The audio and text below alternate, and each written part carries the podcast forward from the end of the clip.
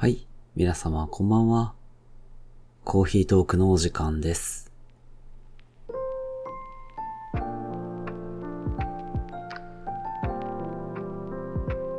さっき、外に散歩に行ったら、びっくりしましたよ。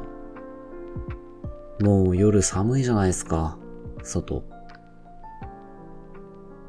秋だねいつの間にって感じですね。あ結構夏は、ね、太鼓を打ち鳴らしながら、どんちゃんどんちゃんやりながらやってくるじゃないですか。夏だぞーっていう感じでね。それに比べて秋冬は、やっぱり忍び寄ってきますね。いつの間にかもう来てるね、みたいな。まあ、おしとやかな性格なんでしょうか。控えめな。びっくりするね。この季節の変わりように。今年は暖冬だっていう噂も流れてますけどね。どうなんでしょうね。夏の終わりは嫌なんだけど、寂しくなるんだけど、秋の始まりは好きですね。まあ何でもそうかな。季節の始まりは嬉しいな。季節の終わりはね、うーん、だいたい寂しい。いや、でもな冬の終わりは寂しくはなんないか。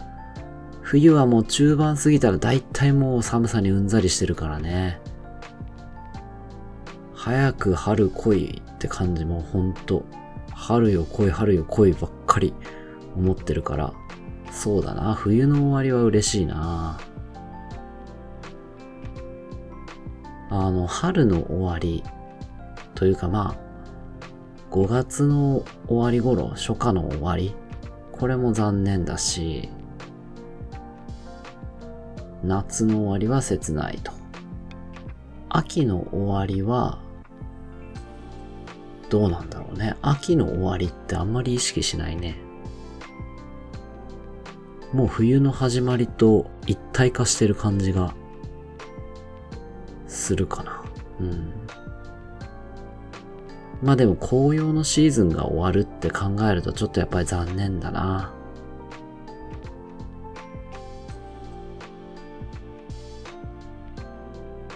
そうか、もう秋がやってきたか。虫も鳴いてるしね。いいね。今年の秋はどうしようかな。どこに紅葉を見に行きましょうか。どこか、やっぱり、うん、渓谷とかのね、山登りしつつ渓谷の紅葉を見れるみたいなところに行きたいですね。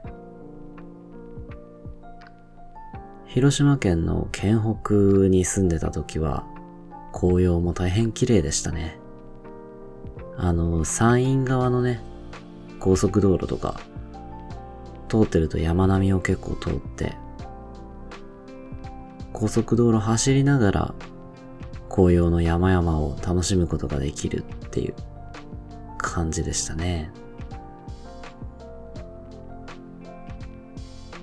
広島県の美北地域小原市に、まあ、いたことがあるんですが、そこの大釈峡っていう渓谷が結構紅葉とかね、流れてる水も綺麗で、豊かな自然が楽しめる場所でした。懐かしい。そうだね。この週末も、どこか、秋探しに行ってみようかな。小学校とかでね、やりましたよね。秋探検。秋を見つけようっていう。まあ毎年、色の変わった葉っぱぐらいしか拾ってくるものないんだけども。どんぐりとかね。ちょっと大人になったから、もう少しいろんな秋を探しに行ってみてもいいかもですね、この週末。具体的にはスーパーの秋の味覚コーナーとかに行ってみようかな。